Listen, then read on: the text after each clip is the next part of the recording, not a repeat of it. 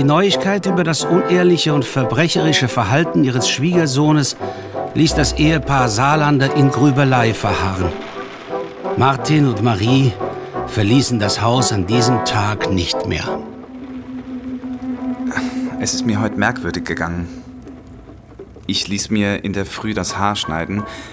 Neben mir saß einer, der barbiert wurde und dabei durch das Fenster auf die Straße schaute.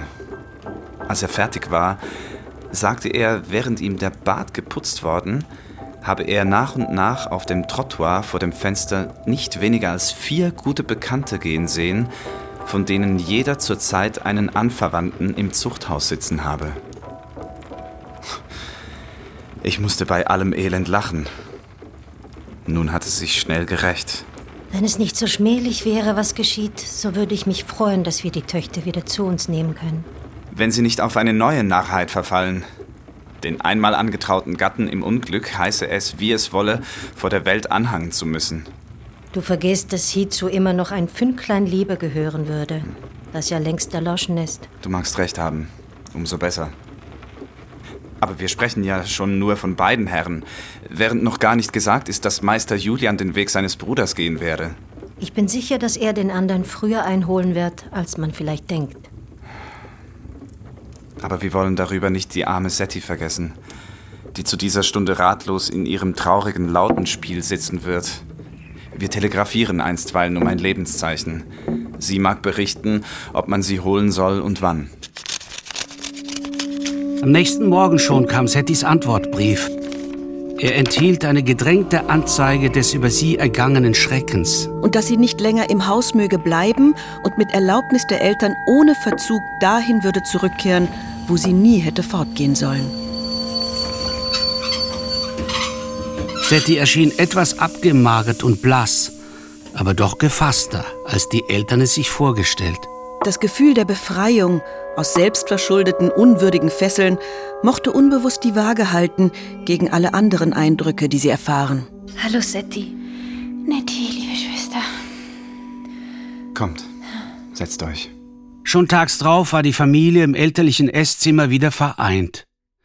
Denn am Tisch saß auch, den Kopf auf die Hände gestützt, Schwester Nettie von Lindenberg. Sie schien beinahe zu schlafen und hatte guten Grund dazu, da sie die letzten Nächte mit wachen Augen zugebracht und gegen Abend zu Fuß im Vaterhause angelangt und natürlich todmüde war. Ihr Mann Julian hatte sich seit vier Tagen nicht mehr sehen lassen und sie sich geschämt, davon zu reden. Heute las sie in der Zeitung die Nachricht von Schwager Isidors Unfällen mit dem Zusatz, es gehe bereits das Gerücht von einem zweiten in Untersuchung geratenen Notar. Sie vermochte natürlich nur an ihren Mann zu denken, sowie an das öffentliche Unglück, in welches das Häusliche sich verwandelte und die ganze Familie verwickelt wurde. Ahnung und Furcht waren wohl begründet. Julian saß zwar nicht im Gefängnis wie Isidor, aber er war bei der ersten Kunde von den Vorgängen im Lautenspiel außer Landes geflohen. Und die in Isidors Amtskreis erwachte Erregung der vom Schaden Ergriffenen oder Bedrohten fand schon einen starken Widerhall im Lindenberger Gebiet. So kam es, dass die saarländischen Eltern beide Töchter am gleichen Abend wieder unter ihrem Dach bargen. Gründliche Arbeit haben sie besorgt, diese jungen Scheusale von Flachköpfen. Lasst uns die Beratung für heute abbrechen. Ihr braucht jetzt Ruhe. Wer weiß, was die kommenden Tage wieder bringen.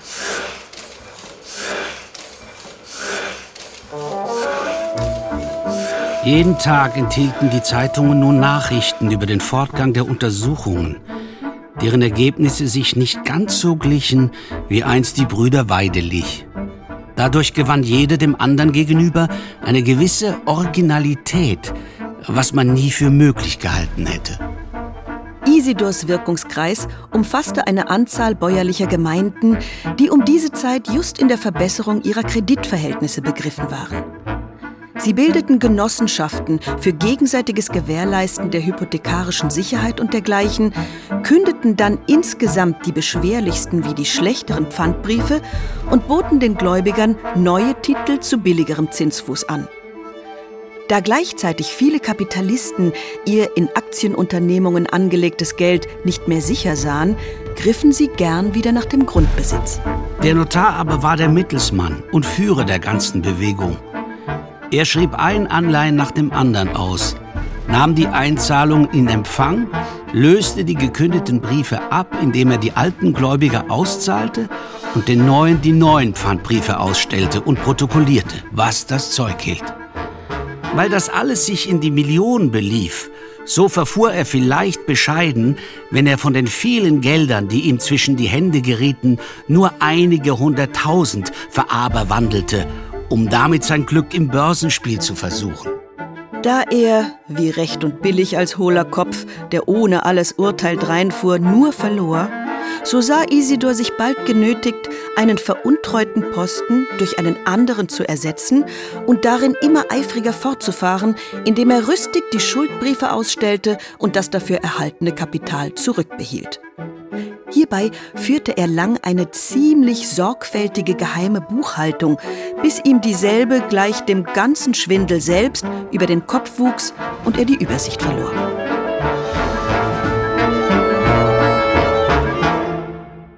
Julians Verfahren war nicht so mühselig und kühn. Er begnügte sich, von jedem Kaufschuldbrief, den er zu fertigen hatte, ein Duplikat und ein Triplikat herzustellen, letztere Stücke eigenhändig in stiller Nacht, und diese Kunstwerke in einer besonderen Schatztruhe aufzubewahren.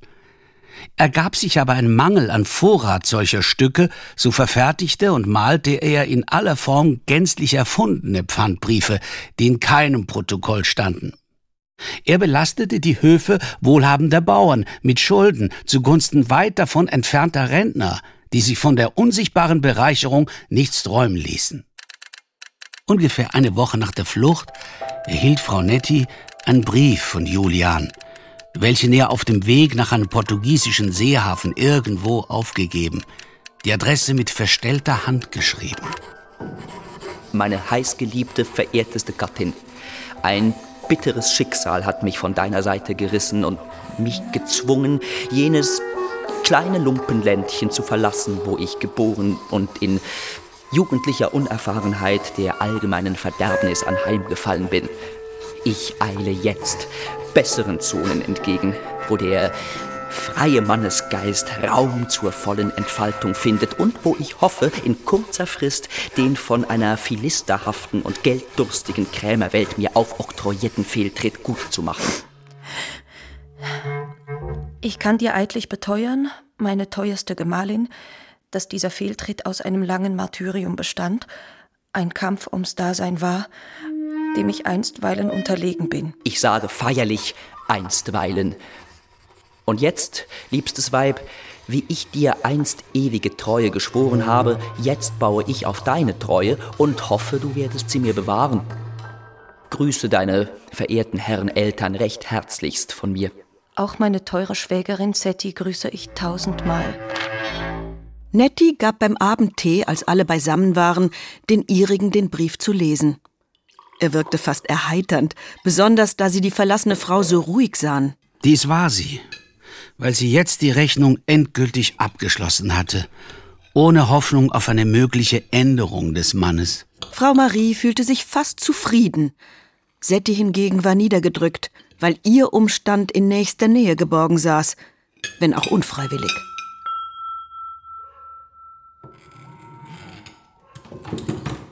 Setti, auch für dich ein Brief von Isidor.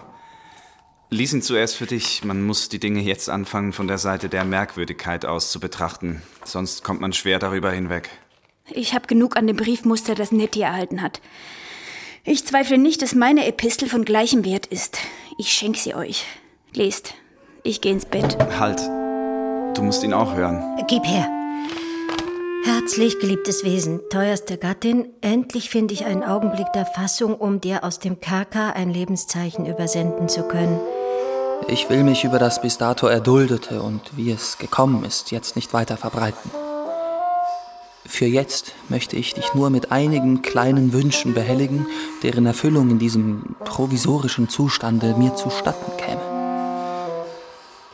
Ich bin auf den Gedanken gekommen, eine sozialpädagogische Studie zu schreiben über Pflichtverletzungen und ihre Quellen im Staats- und Volksleben und die Verstopfung der letzteren. Vom Standpunkt eines Selbstprüfers. Leider fehlt es mir an gutem Schreibmaterial, an das ich gewöhnt bin. Schicke mir daher ein Buch weißes, starkes, gut satiniertes Papier, Imperial, ferner die Schachtel von meinen Stahlfedern, die du ja kennst, ein Fläschchen blaue Tinte, ein Dito rote, zwei Federhalter. Bezüglich der Kost befinde ich mich einstweilen nicht so übel, da meine Eltern die Verpflegung garantiert haben. Unwandelbar. Unwandelbar, dein getreuer, Dein getreuer Isidor. Isidor. Bist du zu Ende, Marie? Ja, Gottlob. Lauter Aufgeblasenheit. Ich friere vor Kälte, ich will zu Bett. Gute Nacht allerseits.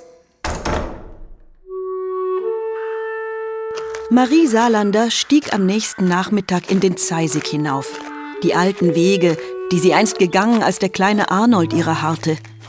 Sie traf den alten Weidelich in seinen Gemüsegärten, wo er die Herbstgeschäfte besorgte, mit der Schaufel in der Hand das Ausgenutzte und Abgewelkte wegräumte. Er schien um zehn Jahre älter geworden zu sein seit der kurzen Zeit. Herr Weiderlich, lassen Sie sich nicht stören. Ich wollte nur sehen, wie es Ihnen geht und was die Frau macht.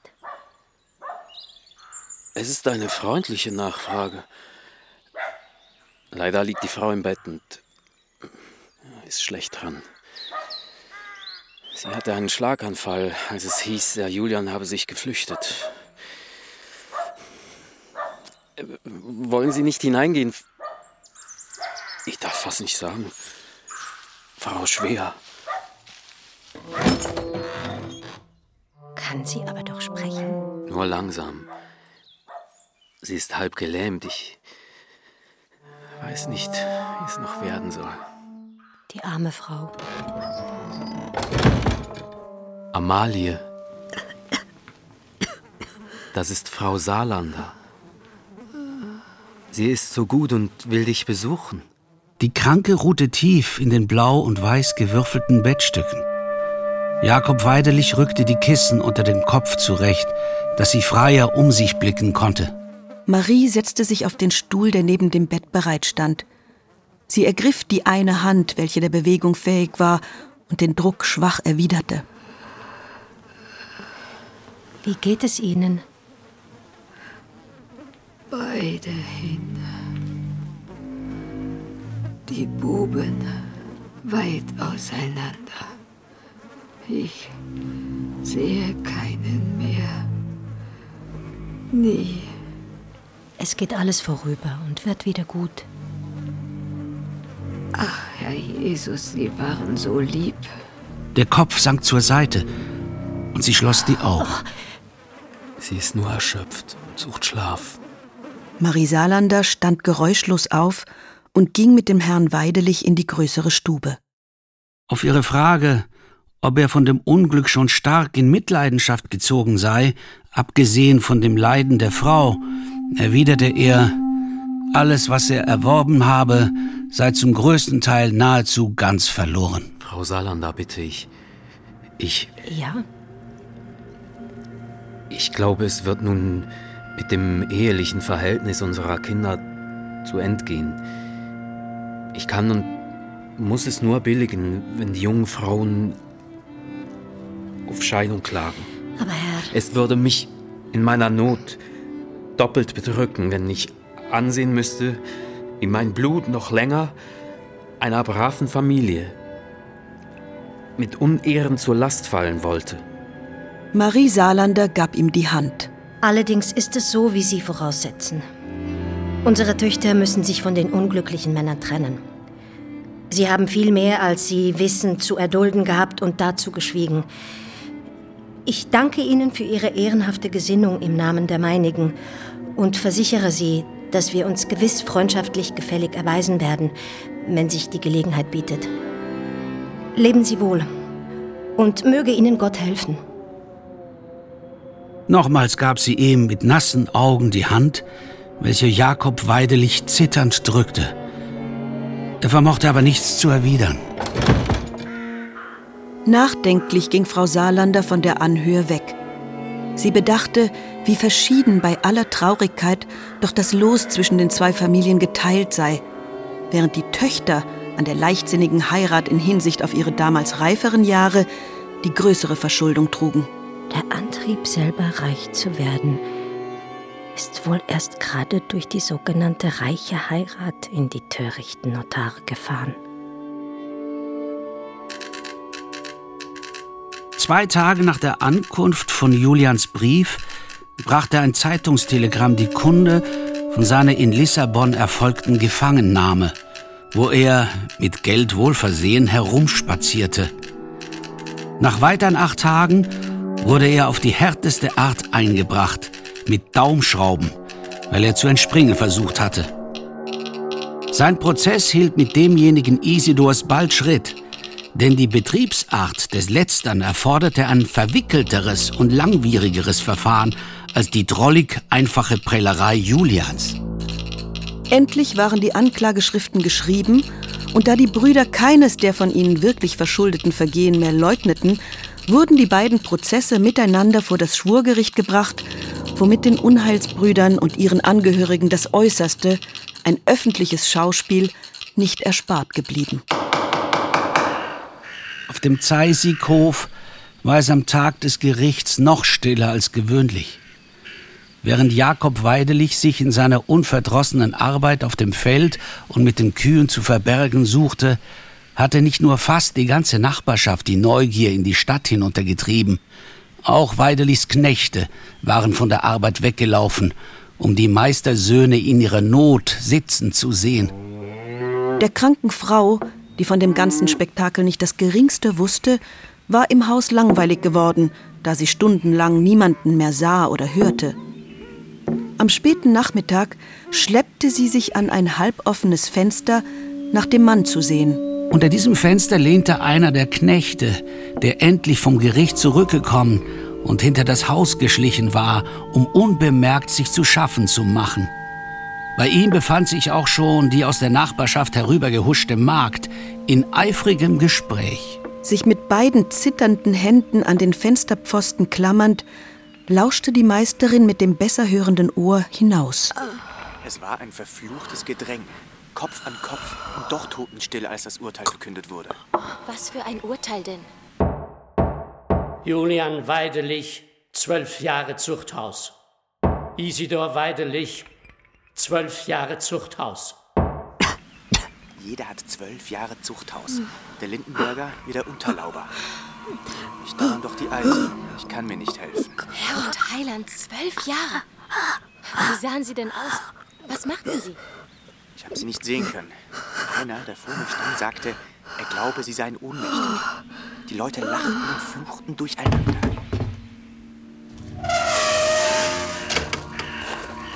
Jakob Weidelich kam um die Hausecke und schickte, ohne sich bei dem Knecht nach irgendetwas zu erkundigen, denselben samt Markt an die Geschäfte. Er selbst besorgte noch einiges in der Scheune und ging endlich, da es ganz dunkel wurde, ins Haus, um für sein Weib zu sorgen. Nun presste es ihm erst das müde Herz, da er wusste, was heute geschehen sein musste und der armen Frau nicht lange mehr verborgen bleiben konnte. In ihrem Sessel fand er sie nicht. Die Kissen waren auf den Boden gefallen. Erschreckt ging er in das andere Zimmer. Frau, was machst du? Armes Kind. Er trug ihren schlaffen Leib auf das Bett und leuchtete mit der Lampe in ihr Gesicht. Das Auge drehte sich zum letzten Mal mühsam nach ihm und erlosch dann. armes Kind.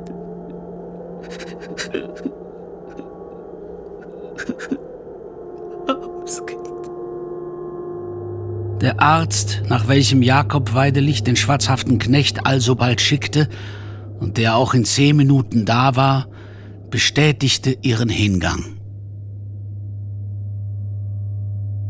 Nach Verfluss von drei Tagen ließ Jakob Weidelich die Leiche seiner Frau begraben.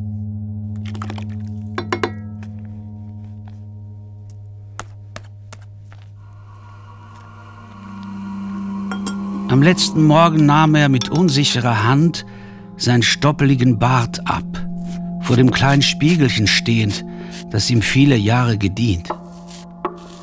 Die eingefallenen Wangen, das veränderte Kinn und besonders das Aussparen des bescheidenen Backenbartes machten ihm die größte Mühe, deren ihm das elende Leben nicht mehr wert schien. Einen Augenblick fiel es ihm ein, ob er nicht besser täte, mit dem Messer tiefer hinabzufahren und die Kehle abzuschneiden. So wäre auch er erlöst.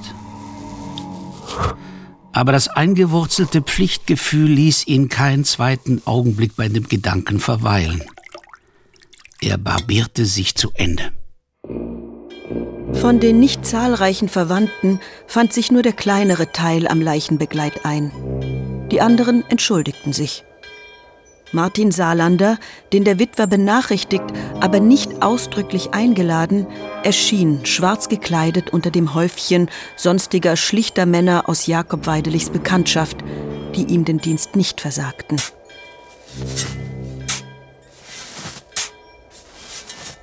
Als nach Abschluss einer üblichen Zeremonie die Graberde über dem Sarg wieder eingepackt war und der Totengräber seine Arbeit mit der flachen Schaufel noch ein wenig streichelte und klopfte, um sich das Ansehen eines Künstlers zu geben, führte Martin den vereinsamten Mann hinweg und begleitete ihn bis in seine Wohnung. Und kann meine Frau morgen liegen bleiben? Ich aber muss mich bei Zeiten auf die Beine machen und das Geld für die Bürgschaften auftreiben, das jetzt bezahlt sein muss. Martin zog seine Brieftasche hervor und legte sie auf den Tisch. Die meinigen und ich, das heißt Frau und Töchter, wir haben uns gesagt, dass man sie nicht in solchem Zustand verlassen könne. Dass es uns auch anstehe, das Band der Verwandtschaft, obgleich es niemand Segen gebracht, in freundlicher Weise zu lösen. Also bin ich gestern auf die Staatskasse gegangen und habe ihre Bürgschaftspflichten sozusagen in ihrem Namen erfüllt. Hier haben Sie die Quittungen. Sie lauten zusammen für die beiden Söhne auf 76.000 Franken. Herr Salander, ich. Ach, das kann ich Haben Sie herzlichsten Dank. Behalten Sie den Sachverhalt als Geheimnis für sich. Leben Sie wohl.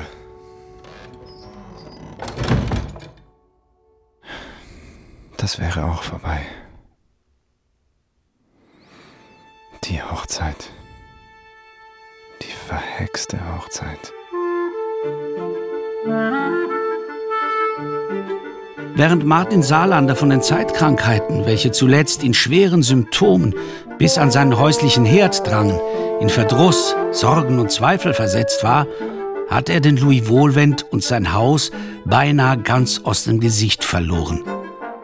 Das rührte freilich auch daher, dass Wohlwend öfter reiste und, nachdem er die Knaben in ein erzieherisches Haus am Genfersee gebracht, in der Tat wie er vorausgesagt, für seine Gottesstaatsidee zu wirken trachtete.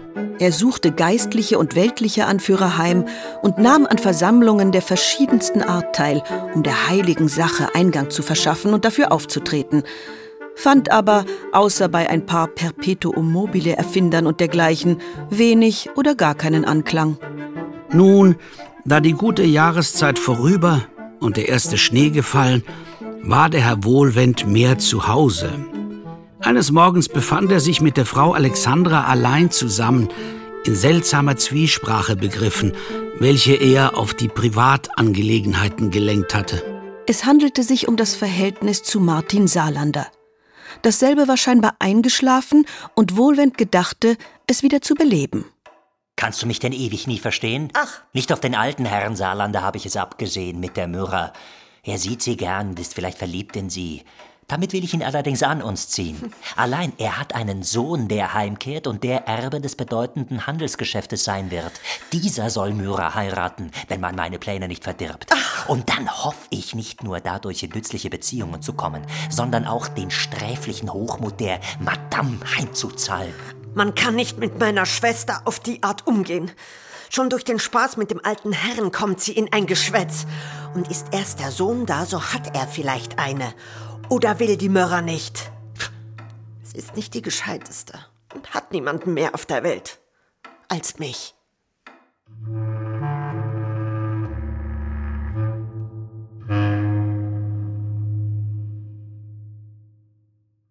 Hiermit blieb das Gespräch für einmal auf sich beruhen. Das, wovon es handelte, schwebte dafür anderwärts an die Luft empor. Martin Saarlandes Sorgen waren zur Ruhe gekommen. Die Wut des allgemeinen Übels hatte nachgelassen. Die Geschichte der zwei Notare war in der sühnenden Stille der Strafgefängnisse eingeschlafen. Der kurze Scheidungsprozess der Töchter entschieden und ihr altneues Leben im Elternhaus tröstlich geordnet. Nachdem dergestalt eine friedliche Windstille eingetreten und die Zukunft heller und wieder glücksfähiger geworden schien, entlud sich auch Martin Saarlanders Gemüt seiner Lasten. Bis auf den dunklen Druck seines verjüngten Liebesbedürfnisses oder wie man es nennen mochte. Um seine mannigfaltige Tätigkeit für Volk und Staat mit erneuter Kraft aufzunehmen, war ihm, wie er unverwüstlich glaubte, die Herzerneuerung durch die schöne, keusche Neigung notwendig, die sich während des Unwetters geduckt hatte. Da geschah es an einem Winternachmittag um Weihnachten, als er einen Marsch ins freie Feld tun wollte, dass er dem Fräulein Myra Glawitz begegnete welches in der Vorstadt einen verlorenen Weg zu suchen schien und in Samt, Pelz und Schleier gehüllt, vorsichtig und scheu die feinen Füße in den Schnee setzte, gleich einem verirrten, ziervollen Vogel aus wärmeren Zonen. Guten Tag, Fräulein Mira. Oh. Er sah, wie sie tief errötete und ihn mit den großen Augen flehentlich ansah, als ob sie um Mitleid bäte. Erfahren, wohin sie wolle, führte er sie eine Strecke weit auf den richtigen Weg und versuchte mit ihr zu sprechen, abermals ohne einen ordentlichen Gang der Wechselreden zu finden. Danke. Denn er war bald ebenso verwirrt wie die Dame selber, die sich vor einem Haus stehen bleibend plötzlich mit süßem Dank und neuem Erröten losmachte und hineinging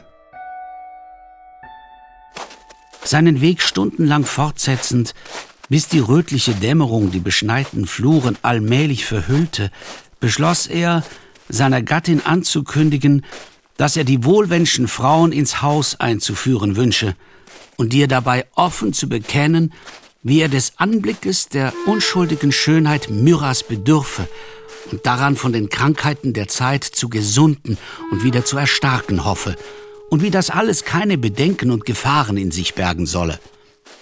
Kurz, er dachte sich eine lange Rede aus, seine Torheit als Weisheit darzustellen. Trotzdem schlug ihm das Herz etwas ängstlich, als er sich seinem Haus näherte.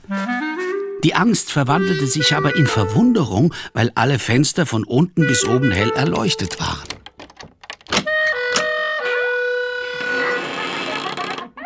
Martin, wo bleibst du? Marie, ich. Es ist wieder einmal einer aus Brasilien gekommen. Arnold ist da.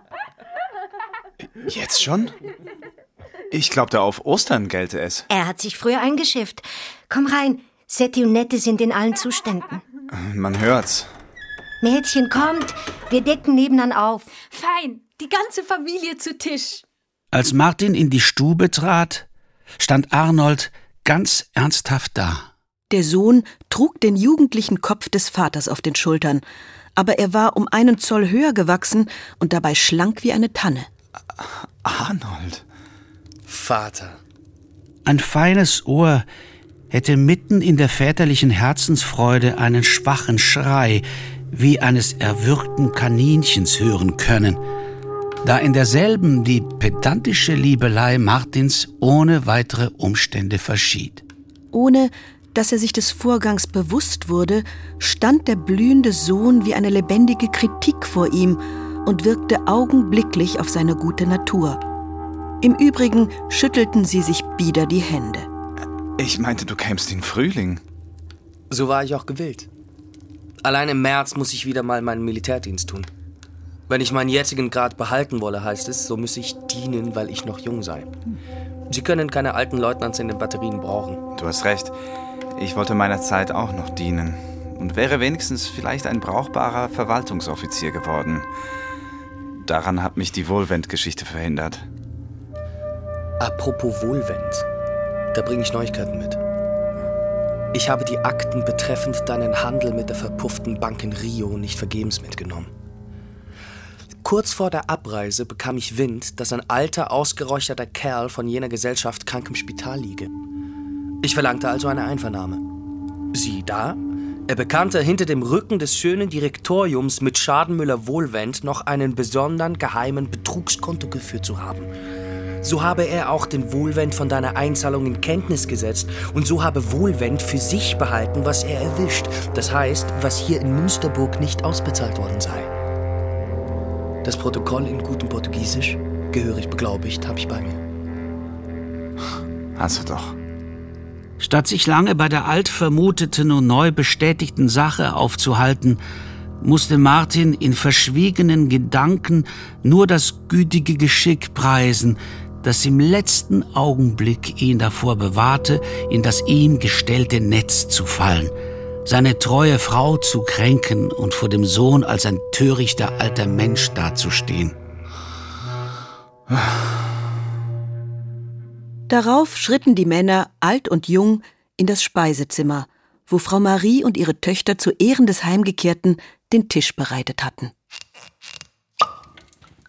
Zum Wohl, liebe Schwestern. Zum Wohl. Zum Wohl. Ich bin froh, dass ich endlich wieder da bin. Es ist doch am besten in der Heimat. Du kommst gerade nicht in einen glücklichen Augenblick. Hast du nicht vernommen, was in diesem Jahr alles über uns ergangen ist von elendem Zeug? Ich habe es sehr wohl verfolgt. Und zwar in unseren eigenen Zeitungen. Es war nicht erbaulich. Doch ist schon manches über unser Land gekrochen, was noch weniger schön gewesen ist. Zum Wohl. Zum Wohl. Ich glaube, es würde vieles erträglicher werden, wenn man weniger selbstzufrieden wäre bei uns und die Vaterlandsliebe nicht immer mit der Selbstbewunderung verwechselte. Ich habe ein ziemliches Stück von der Welt gesehen und das Sprichwort C'est partout comme chez nous würdigen gelernt. Wenn wir nun etwa in ein schlechtes Fahrwasser geraten, so müssen wir eben hinauszukommen suchen und uns inzwischen mit der Umkehrung jenes Wortes trösten. Es ist bei uns wie überall. Arnold, erzähl doch mal von England. Und Brasilien, der Regenwald. Ach, ihr Lieben. Noch geraume Zeit saß die wiedervereinigte Familie beisammen und ganz so glücklich wie an jenem Abend, da Martin gekommen war, die hungernden Kinder samt der Mutter zu speisen. Schließlich ging das Ehepaar Saarlander zu Bett. Die Frau nahm wahr, dass er selbst nach einiger Zeit noch nicht schlief, sondern zufrieden etwas spintisierte. Du Geld, der Arnold freut dich doch.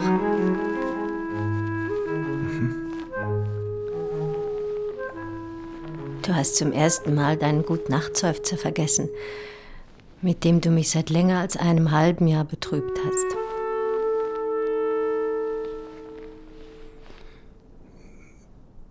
Bist nur halb auf der Spur. Schlaf wohl.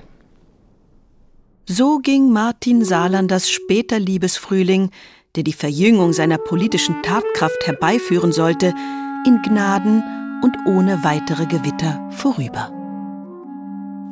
Und doch schien Martin jünger geworden, als er, den Sohn zur Seite, am nächsten Morgen den Weg nach seinem Kontor beschritt. Leicht trugen ihn die Füße, die Hüften aber wiegten sich leise, fast unmerklich hin und her, wie einstmals, wenn ein frischer Lebensmut, ein guter Gedanke ihn durchströmten. Im Geschäftshaus angekommen, begaben sich Vater und Sohn in Martins besonderes Zimmer, um in ausführlicher Unterredung Stand und Zukunft des Hauses gründlicher zu erörtern, als es in Briefen geschehen konnte. Neues trat hierbei nicht viel zutage, wenn es nicht etwa die Schlussfrage war, ob nicht die Geschäfte bei so befriedigendem Gang auszudehnen und ein gewisser Aufschwung zu wagen sei. Es hängt von dir ab, lieber Vater. Ich arbeite gern mit unter deiner Leitung. Nein, von dir hängt es ab. Du bist der Sohn und Erbe, dessen die Zukunft ist. Für meine Person, muss ich gestehen, habe ich drüben in stillen Augenblicken mehr als einmal nachgedacht, wie weit wir denn eigentlich gedeihen wollen in unserem Erwerb. Du bist ja Politiker und Volksmann. Ich meines Zeichens Geschichtsfreund und Jurist. Es steht also uns beiden besser an, wenn wir in schlicht bürgerlichen Verhältnissen und Gewohnheiten bleiben, wie du es bis jetzt so musterhaft getan hast. Vergib mir. Das ist mein Gefühl. Du sprichst nur Gedanken aus, die ich selbst schon gehegt. Was mich aber auf die Frage gebracht hat, ist die Zukunft unseres Landes. Ich fürchte, die Zeit ist nicht mehr fern, in welcher die Gesetzgebung die Hand kräftiger auf das Vermögen legen wird. Durch Steuern. Eben. Da dürfte es gut sein, wenn man tüchtiger einzuschießen hat, ohne gerade zu verarmen. Das wäre nicht mein Standpunkt. Ich möchte nicht Geldmacher für zukünftige Dinge sein, die ich nicht billigen kann. Ich werde vielmehr die Willkür bestreiten, solange ich es vermag. Siegt sie doch, wohl und gut, so füge ich mich gelassen. Dann ist es mir aber auch gleichgültig, ob sie uns zwei oder zehn Millionen nehmen. Wer spricht denn gleich von nehmen? Aber die Postulate der Notwendigkeit werden so dicht regnen, dass wir noch froh sind, gute Schuhe zu haben. So lass regnen, es wird auch wieder aufhören. Erinner dich an den Anfang unseres Jahrhunderts, als nach der durchgerungenen Helvetik das Vaterland auf den Kopf gestellt war und in der Knechtschaft des ersten Konsuls von Frankreich seufzte. Damals berichteten die Pfarrer, dass in ihren Gemeinden viele Leute lebensmüd seien und sich nach dem Tod sehnten. Jetzt nach 80 Jahren sitzen wir hier in einem der Häuser der untergegangenen Aristokratie und pflegen Rats, ob wir noch reicher werden wollen oder nicht. Der alte Saarlander blickte den Jungen mit glänzenden Augen an und ergriff dessen Hand. Lass uns zu dieser Stunde geloben, dass wir das Land und Volk nie verlassen wollen. Es mag beschließen, was es will. Das kann ich wohl geloben höhere Gewalt immerhin vorbehalten. Was meinst du damit? In diesem Fall zum Beispiel eine völlige Entartung. Das kann ja eine schöne Reservatio Mentalis werden. Also ohne Vorbehalt. Es würde doch chez nous comme partout sein. Also gilt es. Wir stehen zu Land und Volk. Was das Geschäft betrifft, so lassen wir es einstweilen beim Alten. Nach dieser seltsamen Verhandlung kamen sie auf den Louis Wohlwend zu sprechen und berieten, was mit dem von Arnold aufgebrachten Protokoll zu beginnen sei. Vorläufig beschlossen sie, eine deutsche Übersetzung anzufertigen, um mittels derselben nötigenfalls den Wohlwend zu jeder Stunde durch bloßen Vorhalt aus dem Lande treiben zu können. Inzwischen sollte der Verkehr mit ihm gänzlich abgebrochen werden. Kaum waren die Männer im Begriff, jeder an eine Beschäftigung zu gehen, so klopfte es und der unglückliche Wohlwend trat herein. Die schöne Myrrha am Arm führend. Ah. Verzeih, alter Freund, dass wir dich so unvorgesehen überfallen. Da mache ich mit meiner Schwägerin einen Gang durch die Stadt und vernehme plötzlich, dass der Herr Sohn heimgekehrt sei. Wie wir hier in das Haus kommen, sag ich, wir wollen einen Sprung hinauftun. Seien Sie auch uns bestens willkommen, Herr Arnold. So heißen Sie doch. Vater und Sohn waren wie vom Blitz getroffen. Keiner ergriff die dargebotene Hand. Endlich ermannte sich Martin, indem er den alten Freund sachte beiseite zog. Sie entschuldigen, Herr Wohlwend, dass wir Sie jetzt nicht sprechen können. Wir sind, wie Sie leicht begreifen, dringend beschäftigt. Sie? Was soll das heißen? Nicht eben viel. Die Verhältnisse ändern sich zuweilen. Ein geeigneter Aufschluss wird sich wohl finden lassen. Für heute, wie gesagt, müssen wir Entschuldigung verlangen. Er hätte kein härteres Wort über die Lippen gebracht, weil Myrrha, nach welcher er einmal hinschielte, sein inniges Mitleid von neuem erweckte. In seiner Verlegenheit schritt er neben Wohlwend an der Wand auf und nieder und Wohlwend schritt beharrlich neben ihm her, schweigend, böse Blicke schießend. Indessen war Myrrha verlassen im Zimmer gestanden, ratlos blickend und zuletzt zitternd, als Arnold sie überrascht betrachtete. Sie sind aus Ungarn, mein Fräulein? Ja, Ungarn, Königreich. Aber Schwager Volvon Glawitz hat nicht wahr gesagt. Nicht jetzt auf der Straße. Schon gestern Abend hat gewusst, dass gnädiges Herr angekommen sind. Entschuldigen Sie, er hat nur vergessen. Und wie lange leben Sie schon hier? Glaub ich, zwei Jahre oder eines, bitte ich um Vergebung. Ich weiß nicht sicher. Wie gefällt es Ihnen denn in der Schweiz?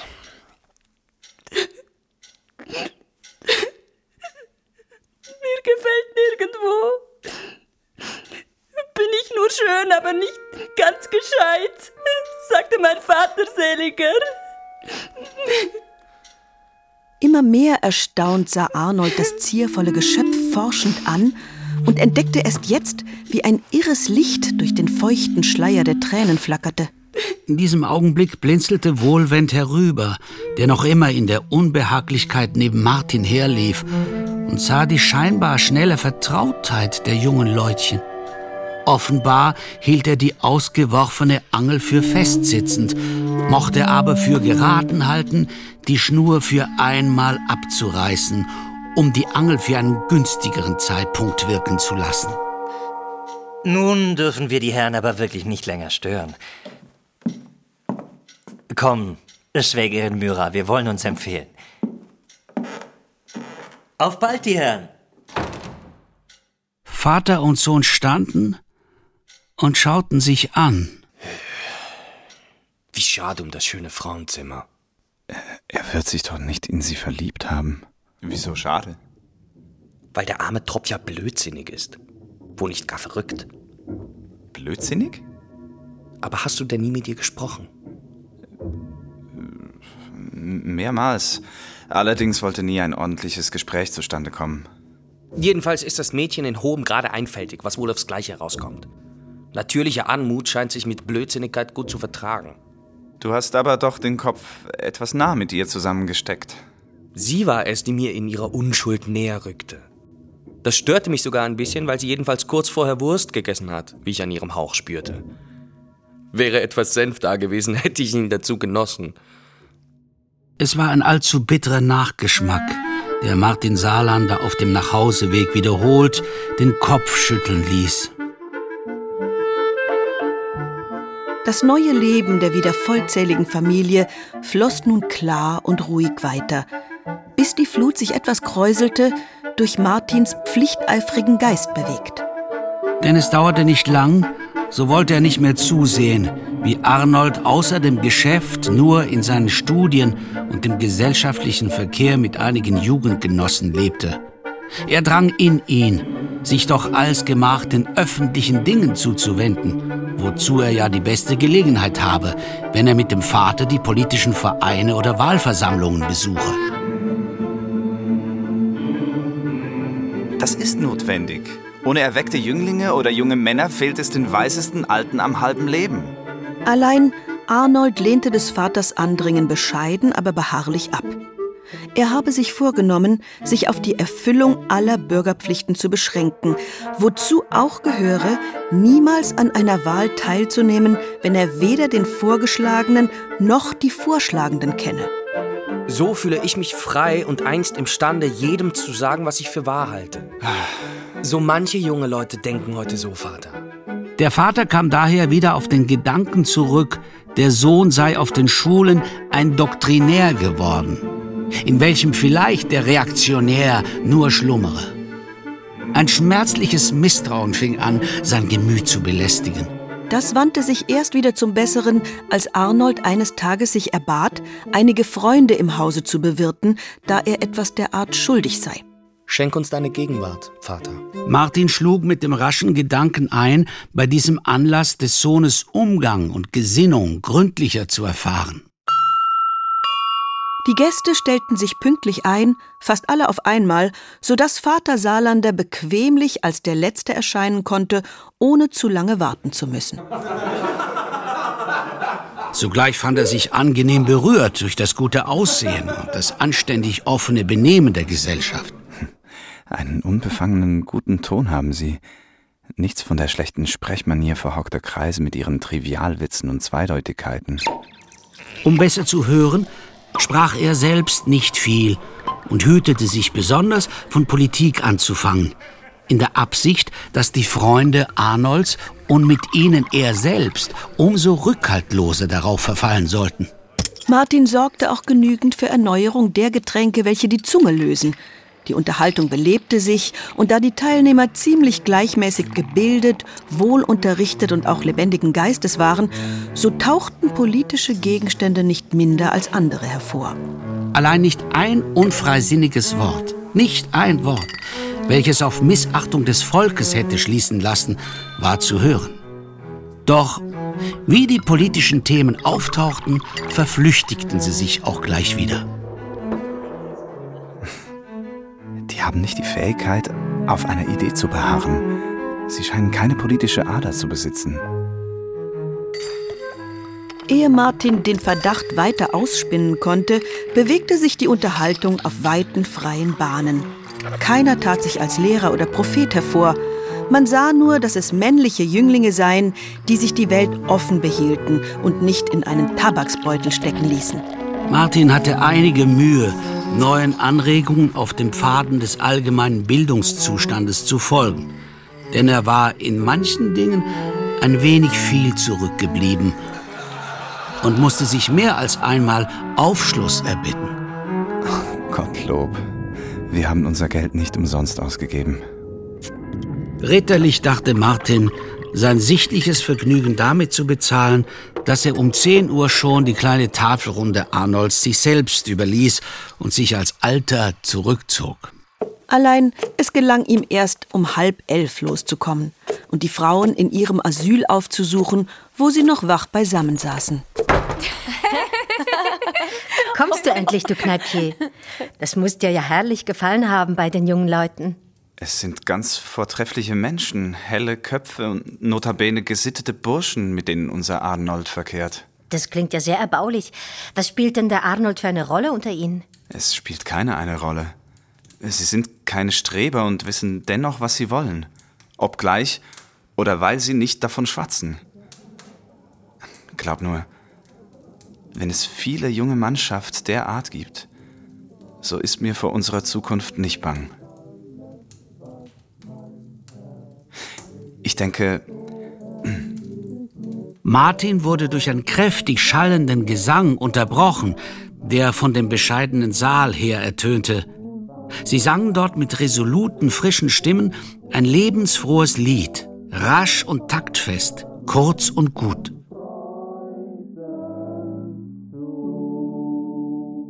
Und gleich darauf hörte man sie aufbrechen. Ei, wie nett war das. Und so rund abgeschlossen, punktum. Ihr seid alle noch auf. Das ist gut. Ich glaubte schon, unser Geschrei hätte euch aus dem Schlaf geweckt. Ich mochte sie nicht gern verhindern. Hab sogar mitgekräht. Ihr habt schön gesungen. Ihr hättet immer noch fortsingen mögen. Macht ihr es immer so? Die Lust muss hinaus. Aber nun gute Nacht allerseits und schönen Dank für die geübte Geduld. Ich will noch ein Stündchen lesen. Hat der gute Junge denn nur Wasser getrunken? Noch ein Stündchen lesen. Den Teufel hat er Wasser getrunken. Er schluckte so viel Wein wie jeder andere. Er ist eben dein Sohn, du Hexe.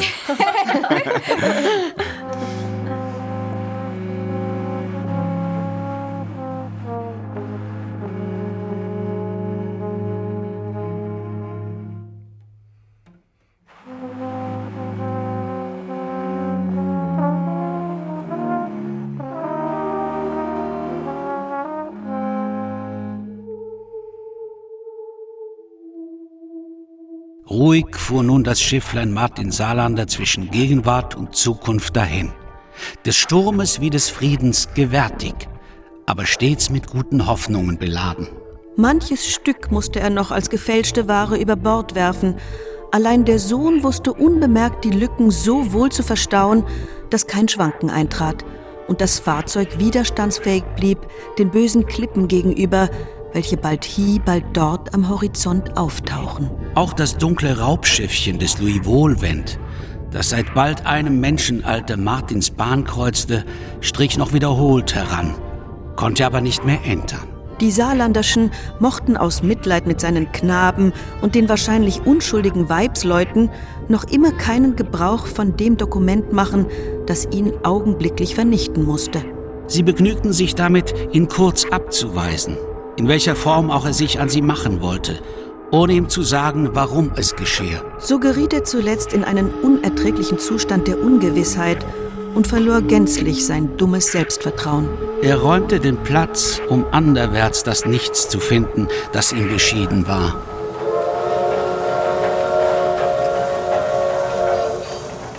Eines Abends erschien Möni Wiekart, der Getreue, und erzählte, er habe Wohlwend auf dem Bahnhof gesehen. Wie er mit Weibern, Kisten, Koffern und bösen Blicken erschienen und mit einem Blitzzug abgefahren sei.